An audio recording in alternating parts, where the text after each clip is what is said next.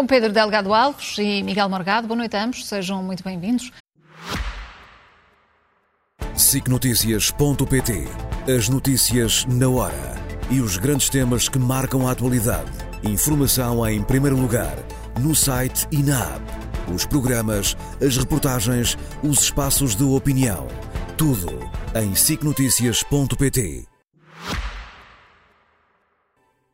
Miguel Morgado, era inevitável que o Primeiro-Ministro se comprometesse com um novo travão ao aumento das rendas no próximo ano? Era. O Governo, perante a falência da sua política de habitação, que tem ficado patente nestas últimas discussões, a única coisa a que pode recorrer é esta mais óbvia, que é mais compreensível para a opinião pública comum, que é de limitar os, os, uh, os, o crescimento das rendas. Agora, nós chegamos àquela fase que eu sei que é sempre difícil para um socialista compreender, que é o facto de haver consequências não desejadas, não intencionadas da ação humana. Isso também vale para as decisões políticas. E no mercado de habitação isso está a ser patente. Quer dizer, eh, nós temos agora a informação sobre o crescimento das rendas dos novos contratos na cidade de Lisboa e do Porto. No último ano cresceram 30%. Então, mas o Governo não tinha imposto no ano passado um limite de 2% ao crescimento das rendas? Sim, para os contratos em vigor. Só que, como eu estava a dizer, há esta coisa em sistemas complexos como uma economia moderna, que quando se faz uma coisa, às vezes com ótimas intenções, com maravilhosas intenções, e não se percebe que da intenção aos resultados vai uma grande distância e é preciso medir essa distância, coisas que os socialistas têm tendência a não querer fazer, basta a intenção, basta bater no peito, vamos limitar as rendas, então renda, as rendas ficam baratas para toda a gente. O que acontece é que, precisamente por causa da limitação dos 2% do ano passado, esses novos contratos dispararam. Uma coisa é mesmo consequência da outra. Por isso, nós agora entramos numa fase em que o governo não tem remédio se não fazer constantemente estas limitações ao crescimento das rendas, porque, como eu já tenho dito aqui, a crise da habitação em Portugal vai piorar muito antes de melhorar. Porquê? Não vai haver nenhuma solução para o problema da habitação enquanto não houver mais construção. E enquanto não houver muito mais construção, pública e privada. Pública e privada. O público não foi a jogo por iniciativa deste governo, por omissão deste governo, por incompetência, por negligência. Não foi. O setor privado também não foi. Nós tivemos uma queda no número de novos licenciamentos muito preocupante. E não foi só o facto desta variável mensal ter ser muito. enfim, ter muita variação. É porque o número médio do último ano é de novos licenciamentos a níveis muito baixos, o que significa que nós, no próximo ano, 2025, 2026, nós não vamos ter casas novas em Portugal. E, portanto, se a nossa opção é limitar as rendas, limitar os preços, então nós vamos minar ainda mais as possibilidades de haver mais casas para as pessoas.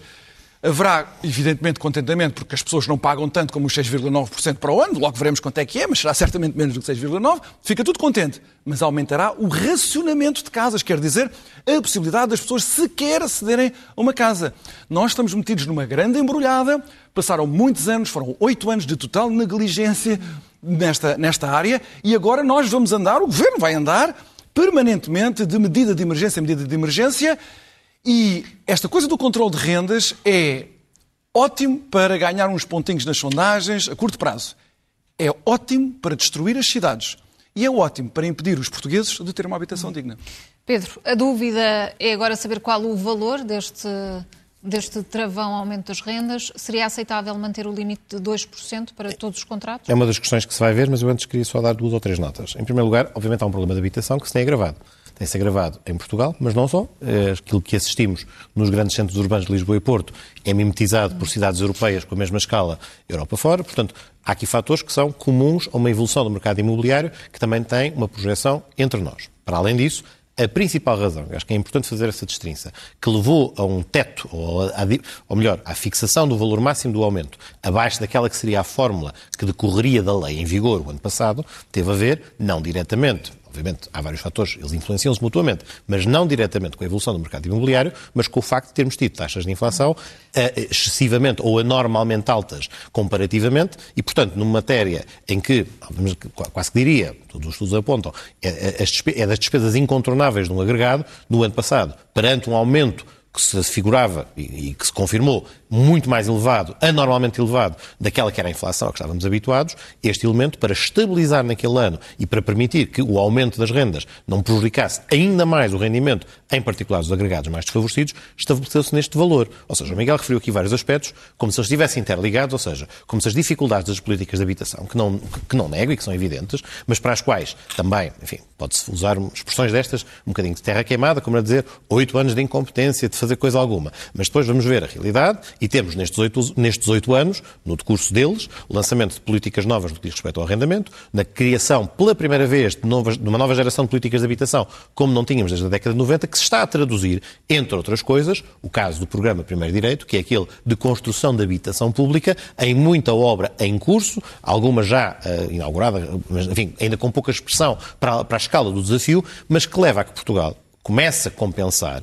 um ponto de partida por comparação a outros Estados e a outras cidades, em que tinha um parque de habitação pública muito abaixo da média europeia. Portanto, nós entramos, se quisermos, neste jogo, nesta dificuldade de superar este problema, com menos ferramentas do que tínhamos antes. Estamos satisfeitos? Não. Mas, efetivamente, dizer que é uma política terra queimada, que nada aconteceu durante este período e que não há instrumentos que não estejam no terreno, também não é muito, rigoroso. Muito claramente. Não, não fugindo à, pergunta. Não fugindo à pergunta. Queria, queria agora... e, sendo ainda mais direta na, na, minha questão, o Bloco de Esquerda, por exemplo, desafia, desafia o, a manter exatamente como o ano passado. A um travão de 0,43%. Aquele valor do ano passado tinha por referência também aquela que era a previsão da inflação do, do ano passado. Também vamos ver, provavelmente, se calhar devemos discutir isto aqui em instantes, as previsões deste ano, podendo ser mais ou menos animadoras, não são idênticas à do ano passado. Essa, essa, proposta não lhe parece Enfim, mesmo não, execuível? Não, não, em termos de execuibilidade, porque a opção da lei tem sido ter um critério, um indicador de, de, de atualização igual para todos. Vários fatores podem ser ponderados, enfim, pode-se diferenciar em função do valor da renda, em valor do rendimento dos senhorios. Há vários elementos que podiam ser introduzidos nessa fórmula.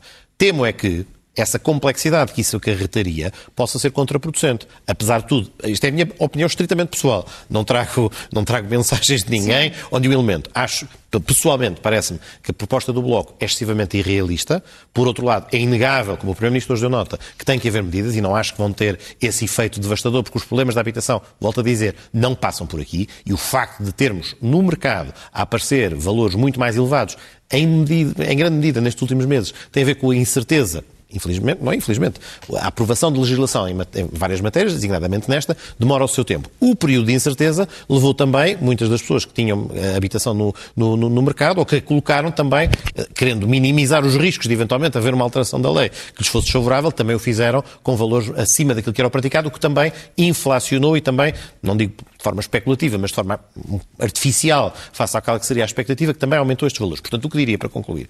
Acho que o, o, diálogo com as associações dos dois lados, proprietários por um lado e inquilinos por outro, a necessidade de ter um referencial com aquela que vai ser, aquela que foi a trajetória de inflação que já conhecemos e aquela que vai ser a trajetória de inflação a seguir, são os indicadores para, para se encontrar uma forma como. A palavra do Primeiro-Ministro é mais importante de todas: equilíbrio. Porque seguramente o primeiro ponto tem de ser de reconhecer que não há capacidade de satisfazer todos. Ou seja, e, e quer da perspectiva de inquilinos, quer de senhorios, esse equilíbrio tem de ser construído e todos terão que ceder de alguma medida. Que a medida é necessária. Eu aí não partilho da, desta visão um pouco mais alarmista que o Miguel coloca em cima da mesa. Qual será então esta solução equilibrada de que fala o Primeiro-Ministro? Não, ele está a falar simplesmente do número. Quando ele diz. Mas este número, por exemplo, número. relativamente à proposta não, mas do Bloco de Esquerda, é um também lhe parece Em vez de ser 6,9 vai ser outro número qualquer que fica ali a meio caminho. Não é solução nenhuma. Não é política, isto não é política de habitação nenhuma. Quando o Primeiro-Ministro diz que uh, tem que haver equilíbrio porque uh, é um mercado que, supõe, ou que pressupõe para o seu funcionamento, que não está a funcionar, mas para o seu funcionamento, a redução da incerteza, a previsibilidade, o Primeiro-Ministro esquece que ele é um dos principais responsáveis pela introdução de incerteza neste mercado. E ninguém tem qualquer dúvida sobre isso, basta perguntar aos operadores.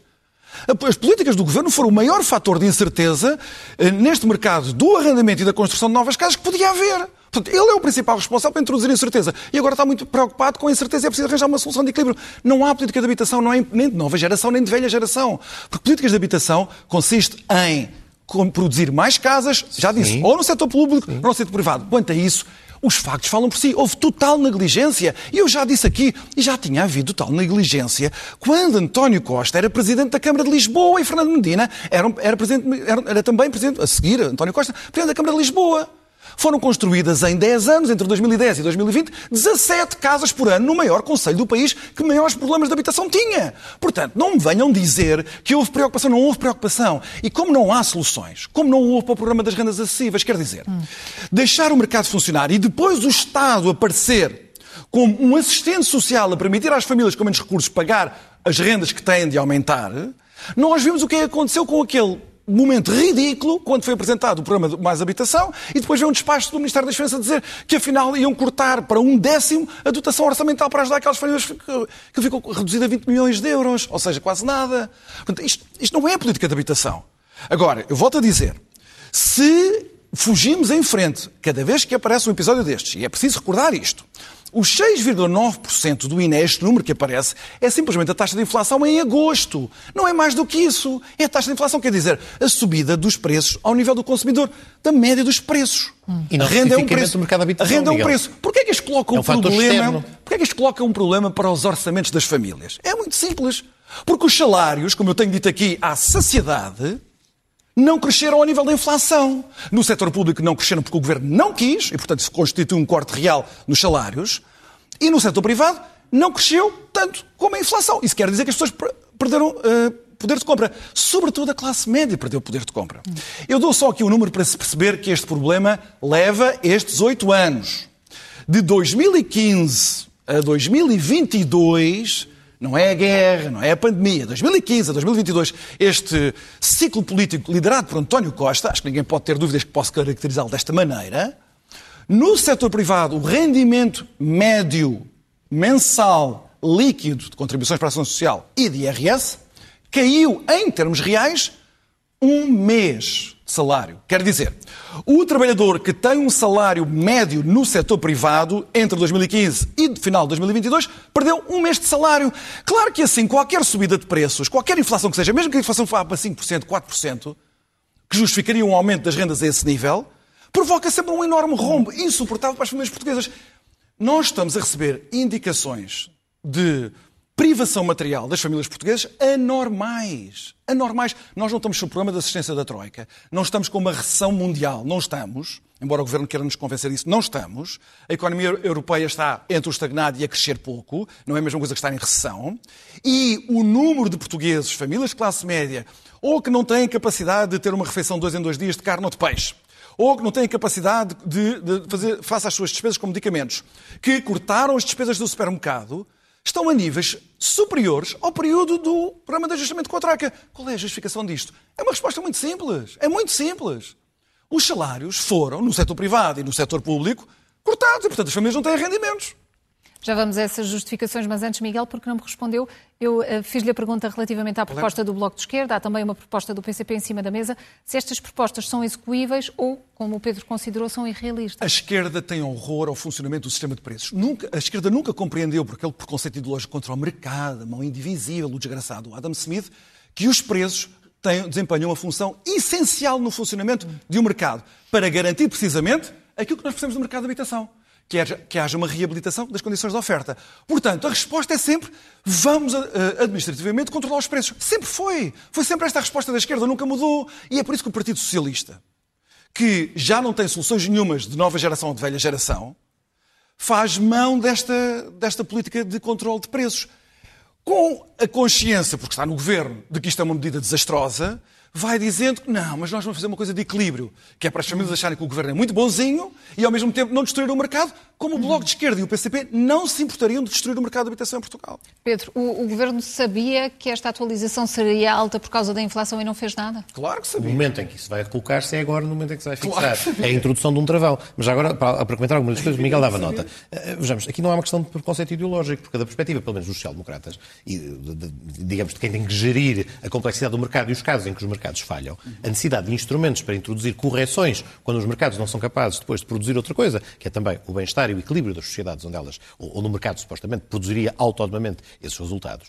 Os governos e os poderes públicos precisam de instrumentos. E estes instrumentos, designadamente no setor da habitação, que é aquele que estamos a fazer referência agora, Europa fora, em países que se calhar não descreveríamos como perigosos, países dominados por, pela esquerda durante, lar, du, durante, durante largos anos, o que é que têm? O que, é, o que é que têm? Têm parques habitacionais públicos com uma capacidade de influência, mas quer Barcelona, quer, já lá vamos, é só um segundinho. Primeiro, o raciocínio daquilo que temos que olhar para a nossa realidade. E a nossa realidade compara mal em termos de instrumento de não dispor dos Estados ou das autarquias locais, com a realidade europeia, em que, para os nossos parques habitacionais, que eram na casa de uns insuficientes 11, 12, 12, 11, 12% de, de, parque habitacional público, com cidades europeias, de, enfim, de economias que dificilmente escrevíamos como outra forma, senão, enfim, muito mais liberais desta perspectiva estritamente económica, que têm parques habitacionais, muitas vezes, na casa dos 26% ou até dos 30%. E, portanto, evidentemente, as ferramentas para condicionar o aumento, para, para condicionar, isto é, para influenciar de forma positiva para o conjunto da sociedade, nomeadamente as pessoas que precisam de habitação, os instrumentos que o Estado português tem a seu dispor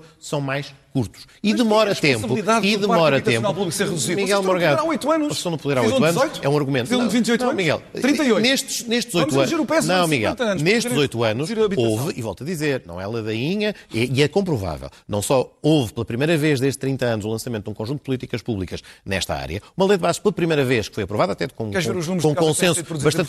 Miguel, mas podemos falar. Se a pergunta que me fazes é o que é que fizeram durante o tempo que governaram? Bem, podemos fazer essa pergunta a todos os governos que desde o momento em que deixou de haver Proclamações política habitacional, imensas. António Costa por favor, promessas deixou de haver política habitacional pública e, e que passou a existir. E agora, no momento que atravessamos, os exemplos que há bocadinho dizias, para também não fugir aos exemplos de Berlim, Sim. aos exemplos de Barcelona, Sim. duas cidades que padecem de problemas similares, ao que, por exemplo, Lisboa e o Porto também sofrem, porque, enfim, malgrado uh, declarações, às vezes até de responsáveis da área socialista. O, o atual Ministro das Finanças, que é Presidente da Câmara, a certa altura disse que não sabia o que é turismo a mais. Eu sei. Turismo a mais pode significar, precisamente, o impacto negativo que produz, designadamente no mercado da habitação, quando não for adequado e equilibrado. Volta àquela palavra do Primeiro-Ministro, muito importante. Inegável para todos, é inegável para todos o impacto e o caráter positivo que o turismo tem enquanto setor fundamental para a economia portuguesa. Agora, quando ele é de tal forma colocado como intocável ou indiscutível e quando desenvolvemos políticas públicas que o, não é que o sobrevalorizam, mas que desequilibram outras, designadamente a da habitação, temos resultados como os que tivemos em Lisboa. E podemos acrescentar outros exemplos. O país também se debateu com uma dificuldade, é o país também se debateu com uma dificuldade em atrair investimento estrangeiro. Muito bem. E criámos alguns instrumentos fiscais, designadamente para atrair, por exemplo, os estatutos não residentes, os vistos gold, que tiveram um impacto, queiramos ou não, negativo na especulação ou no inflação. Ou no, ah, os vistos gold, como tiveram direcionado. Aquela frasezinha do mercado é que não é aquela frasezinha do mercado. É porque nem sequer é necessário que o volume de vendas que depois que se dirige e que concretizam o visto gold seja um valor muito significativo. Basta o impacto, não é sequer psicológico. É o valor, de, o, limiar ao qual se colocaram à venda imóveis, que artificialmente foram inflacionados no seu preço, depois tem um efeito contágio para o resto do setor. E se olharmos para esta realidade, em que já partimos de um ponto de desfavorecimento, juntamos este elemento e depois, como vimos atualmente, com uma taxa de inflação como a que tivemos o ano passado e como é que temos este ano, de facto há uma tempestade perfeita de muito difícil resolução. Agora, quanto a isto, para concluir, esta política, esta opção, e que ouvimos hoje do Primeiro-Ministro dar nota, obviamente tem a ver com política de habitação, mas não tem só a ver com política de habitação. É também uma, uma matéria que diz respeito à política de rendimentos e à urgência em assegurar que, especialmente os mais desfavorecidos, acabam por não sofrer os impactos enfim, eh, eh, da situação económica que atravessamos e a dificuldade em conseguir assegurar respostas quer do setor público, quer do setor privado, com a velocidade que permitiriam, enfim, ter mais habitação no mercado. E nesse aspecto, até estamos em parte de acordo. Acho que a fórmula mágica não é só mais construção. Durante muito tempo também se apostava na reabilitação. Agora, os números da calma, é que os números da reabilitação, se formos olhar para eles, infelizmente não se direcionaram nem à habitação a custo controlado, nem a, a privilegiar o arrendamento e, portanto, acabaram por ser canalizados para outro sítio. E mesmo na construção nova, a maior parte da fatia da construção nova não se dirige a este mercado que estamos a falar concretamente neste debate, que é o mercado de arrendamento, normalmente é a construção. Oh, oh, Patrícia, eu só quero dizer uma coisa muito rapidamente. Isto é sempre a mesma. E ainda podíamos ir à política, e ainda podia ir à política de rendimento e aos salários. a falência das políticas de habitação, então é o turismo, a turismo a mais, e não é o Pedro Delgado Alves, é recorrente ouvir isto, ou então os vistos gold. Isto chega a ser patético porque depois. Não são, tem influência são os mesmos Miguel. governantes. Não tem nenhuma influência. São os mesmos governantes que se gabam do pouco crescimento que a economia portuguesa tem, que foi tão alicerçada no turismo. Das duas, uma. Ou há turismo a mais e, portanto, não reivindiquem louros na economia portuguesa que está a depender, e no ano 2023, brutalmente do turismo, brutalmente do turismo, então há turismo a mais? Então a economia portuguesa cresce tanto por causa do turismo e final Não é preciso ser manicaísta. Não, Podes reconhecer que uma atividade económica vantajosa, se não regulada, tem efeitos negativos noutros setores. Os vistos gold inflacionaram o mercado de habitação. Mas então não foi este governo que andou para aí a atrair os, os nómadas digitais. Não foi este governo que permitiu, que criou com José Sócrates, depois permitiu. O PSD também permitiu. E o, e o PS tem permitido durante anos, estão lá há oito anos. Este estatuto do não residente, com este IRS baixíssimo, que é uma injustiça grosseiríssima perante a carga fiscal que os portugueses pagam. Onde é que as pessoas acham que esses não residentes residem? Em casas. E normalmente são pessoas com mais dinheiro que os portugueses, que compram casas, estão no mercado. E os nómadas digitais, que são tão importantes para a economia portuguesa, vão viver debaixo da ponte 25 de Abril? Não, vão comprar a sua casinha. E se calhar têm mais meios para comprar a sua casinha do que a classe média portuguesa. Portanto, isto é buscar os vistos gold por ser os vistos gold. Não é o facto de haver mais procura externa. Portugal andou desesperado durante anos a tentar atrair a procura externa. Não ajustou as suas políticas de habitação a esse feito, a um feito do país ter ficado na moda, ter atraído uh, o interesse do estrangeiro que nós nunca tínhamos tido e passámos a ter, que dão de comer a tanta gente em Portugal, como o setor do turismo, como o setor da construção, nessa reabilitação de luxo, sim, que são portugueses que fazem isso. Miguel. E depois, nós achamos que podemos dispensar isso tudo, simplesmente porque as políticas da velha geração e da nova habitação nunca apareceram. Miguel, muito rapidamente, e aguardamos amanhã uma, uma decisão por parte do Banco Central Europeu, esta inflação teimosa torna mais provável uma nova subida dos juros? Eu acho que o Banco Central Europeu está sob uma enorme pressão para agora se acalmar. É provável que ainda façam este aumento de 25 pontos base, ah, porque a chamada inflação core ainda não está devidamente domada. Von der Leyen fez aqui uma sinalização de que a inflação tem mesmo de ser combatida.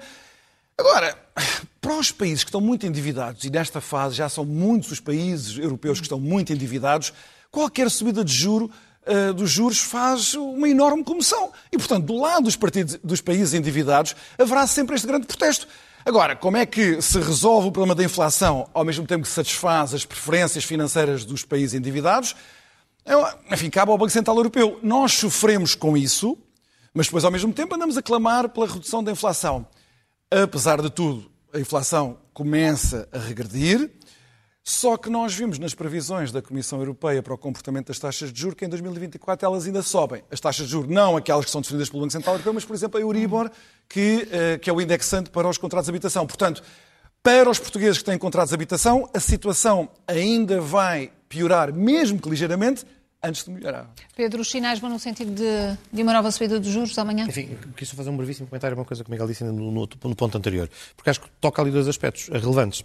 De facto, o Estatuto Não Residente, os nómadas digitais e os vistos gold também fazem parte da orquestra. Fazem, oh, só, são elementos. Não, não neguem algo. Não neguem em momento, em momento algum. Houve, houve, lá, houve, agora um bocadinho. Houve agora um bocadinho. Bem, mas tu interrompeste. Não posso estar agora a protestar. Pontualmente, mas não, não, não de forma buldosa. Oh. E o meu ponto é só. Todos esses elementos não é, não é cada um deles em si, não, não, não, eles não devem ser anatomizados por si, enquanto mais opções de política pública para tentar alcançar outros objetivos. O problema deles é que... turismo a mais. Não, com certeza. É uma expressão perentória. Houve, lá, houve, ah. por favor. Turismo a mais, no sentido em que, se não tens acompanhado, por exemplo, no mercado da habitação, de formas de articular e de minimizar o seu impacto e criar, volta àquela palavra, equilíbrio, todos estes elementos, estatuto não residente, até mais recentemente os nomes digitais, até devo dizer, não, até em alguns aspectos, é uma, é uma medida razoavelmente recente, que até pode ser contraproducente no esforço que está a ser feito em termos de mercado habitacional. É algo que tem que ser avaliado. Todos estes elementos é que não foram devidamente, e não é o atual governo dos seus oito anos, é o anterior, e o anterior é esse que é outra vez do PS. Portanto, todos eles, obviamente, têm uma meta, um objetivo, neste caso, um tem a ver com a atração de investimento estrangeiro, outro tem a ver com a dinamização do mercado para a reabilitação, mas todos incorreram no mesmo problema, cuja fatura, em parte, estamos a pagar e pagamos de forma acrescida, porque partimos, volto a dizer, de um ponto em que o parque habitacional público é inferior àquilo que encontramos noutros países e, portanto, enfrentamos esta dificuldade. Portanto, é perfeitamente possível dizer, sim, o turismo é um setor fundamental, mas é excessivo se não for devidamente articulado tu, para se alcançar é equilíbrio entre as várias... Não é excessivo em si, não é para anatomizar. É bom que os portugueses saibam que é esse o entendimento da esquerda sobre o setor do turismo. Oh, pronto, e fazemos agora uma generalização redutora não, não, é e simplificadora é do que eu estou a dizer. Não, fazemos o seguinte, é. ouçamos o seguinte, vejamos, as pessoas que perderam a sua habitação ou que viram aumentar as suas rendas de forma desmesurada para abrir alojamentos locais que provavelmente tiveram um impacto também ele negativo na qualidade do próprio turismo, seguramente perceberão aquilo que eu estou a dar nota. E, portanto, entendem que eu não estou aqui a anatomizar ou a fazer um, um libelo contra o turismo, estou apenas a sublinhar que os vários setores da economia devem existir em existência, devem ter uma coexistência equilibrada. E foi isso que não se verificou. E, infelizmente, estamos a pagar esta fatura. Pedro, a pergunta dessas palavras são um libelo infelizmente, contra o turismo. Infelizmente, não há libelo nenhum. É apenas a análise. Mas depois tu ouves, Miguel. Amanhã, é amanhã é teremos mais pronto, dificuldades. É a, é a análise de uma realidade, enfim, em que os últimos anos, infelizmente, não nos mentem esta, não é, nem sequer esta beneficia esta, esta avaliação, porque houve quem tivesse avisado, houve quem tivesse sublinhado este impacto e não foram devidamente tidos em conta. Quanto à pergunta, acho que, infelizmente, o Banco Central Europeu ainda está numa fase, de, não digo de obsessão com o controle da inflação,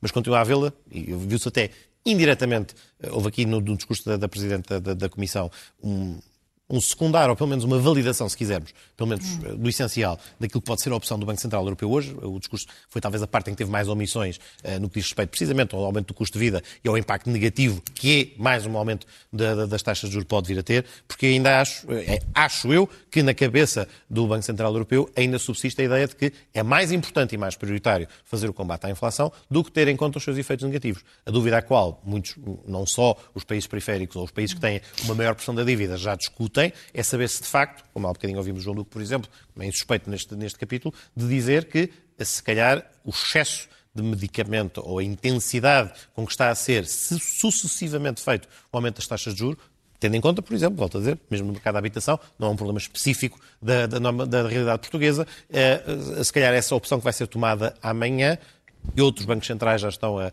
a, a, a, ponderar com muito mais cautela, vai ter, vai ter esse efeito, efeito negativo e tem um potencial efeito num contexto em que sabemos que a performance económica da Alemanha está abaixo do expectável, bastante abaixo do expectável, vai poder ter efeitos enfim, de, de, abrandamento do crescimento económico europeu, neste contexto, infelizmente, não, amanhã pode ser desmentido, o Banco Central Europeu mantém, mantém, a, mantém a referência sem, sem alteração, mas infelizmente acho que falta aí essa, essa preocupação com o resto da economia, com o resto da sociedade, que depois, no fim do dia, se também começa a correr aí mal, terá também efeitos significativamente de, problemáticos na política monetária. Muito rapidamente, quase telegraficamente, faltaram referências no discurso da Presidente da Comissão Europeia sobre o Estado da União? Ah, faltaram imensas. Uh, há coisas incríveis, por exemplo, ela a dizer, uh, a expressão que ela gosta muito, a Europa geopolítica, e a guerra na Ucrânia tornou-nos uma Europa geopolítica. Este discurso do Estado da União dela foi, foi chato e uma sequência inenarrável de palavras de ordem, de slogans mal amanhados pelos assessores dela. Mas esta... Havia um drinking game, que era quando, as, quando ela dissesse os jargões que já sabia, as pessoas tinham que beber... Ah, Havia um circulado foi... nas redes sociais. sempre que ela dissesse, sempre que ela dissesse Green New Deal, tinha que beber um shot. Mas é uma Portanto, houve muitas pessoas a fazer... Muita ela... gente houve, houve, muita gente depois a ficar ela falar, em dificuldade. Ela da Europa geopolítica, do contexto da guerra, nem uma palavra sobre a questão da, da defesa, dos gastos com a defesa, se estamos a cumprir os objetivos, se não da cooperação estruturada permanente em matéria de defesa, em, que ponto é que está? Está muito atrasada. Uh, da, da, política industrial de defesa, nem uma palavra, então, palavras vãs, eu acho que estamos uh, fartos dela. Agora, a grande novidade que ela trouxe, e sim, não é, é substantivo, fechar, é esta ameaça de uma nova guerra comercial com a China. Uh, isto não é brinquedo, quer dizer, por pressão da França, von der Leyen, a Comissão Europeia, vai iniciar uma investigação à importação de veículos elétricos baratos. A China nunca conseguiu concorrer com a, a indústria de automóveis europeia, motores de combustão, mas aqui elétrico está a arrasar a, a competição. Só quero chamar a atenção para uma coisa. Nós não sabemos o que é que vai ser a base industrial da Europa se a Alemanha, em 20 anos, perder uma parte substantiva da sua indústria automóvel. E neste momento está em risco com a tal transição verde para os veículos elétricos. Portanto, estamos à beira de uma nova guerra comercial com a China. Ela vai à China, von der Leyen vai à China lá dialogar com, os, com o governo chinês, mas estamos a falar assim de uma coisa muito séria. O resto do discurso foi para esquecer. Miguel Morgado, Pedro Delgado Alves. Boa noite ambos, obrigada e até para a semana. Fazemos agora uma curta pausa nesta edição da noite. Continuem connosco até já.